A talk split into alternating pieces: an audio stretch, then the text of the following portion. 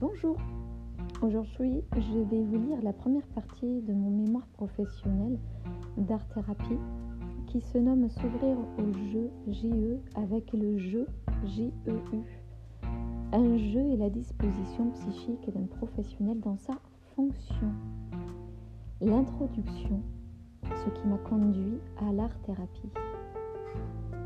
L'art-thérapie est arrivée dans ma vie par surprise. Un jour, j'ai entendu parler de cette profession et après plusieurs mois de recherche, je me suis intéressée à l'école Profac. Je suis convaincue que nous ne décidons pas de changer de métier par hasard. Il y a eu plusieurs rencontres dans mon passé qui ont préparé le terrain pour me permettre de trouver un métier en accord avec mes valeurs. Déjà jeune, je me suis intéressée à la subjectivité de chacun et les nombreux conflits qui sont le résultat de la complexité de l'humain et son besoin de se comparer et de juger les traits de personnes différentes. Pourquoi poser sur l'autre ce regard, chercher l'erreur, chercher ce qui nous dérange? Adolescente, j'ai été victime d'harcèlement à l'école. Une amie elle-même harcelée a fini à l'hôpital psychiatrique et une autre à l'hôpital souffrant de boulimie.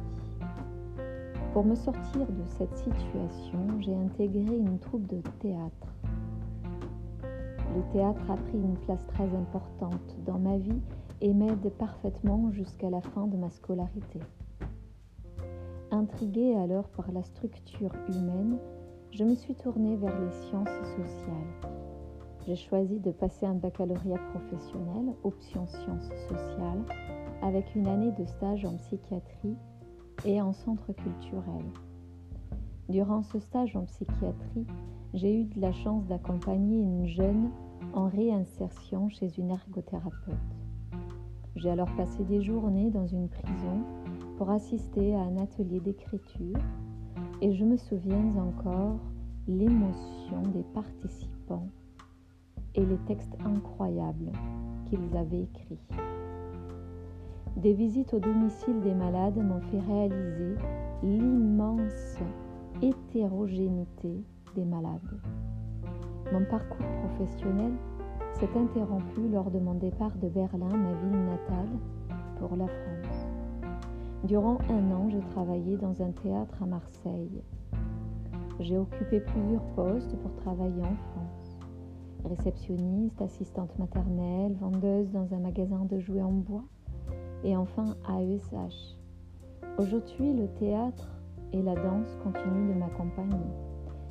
Je discerne toujours l'envie d'accompagner des personnes fragiles, perdues ou en difficulté à cause de leurs différences comme le handicap. Je ressens une profonde envie d'aller plus loin dans mon besoin d'être neutre je me suis mise à la recherche des formations complémentaires, puis j'ai entendu parler de l'art-thérapie.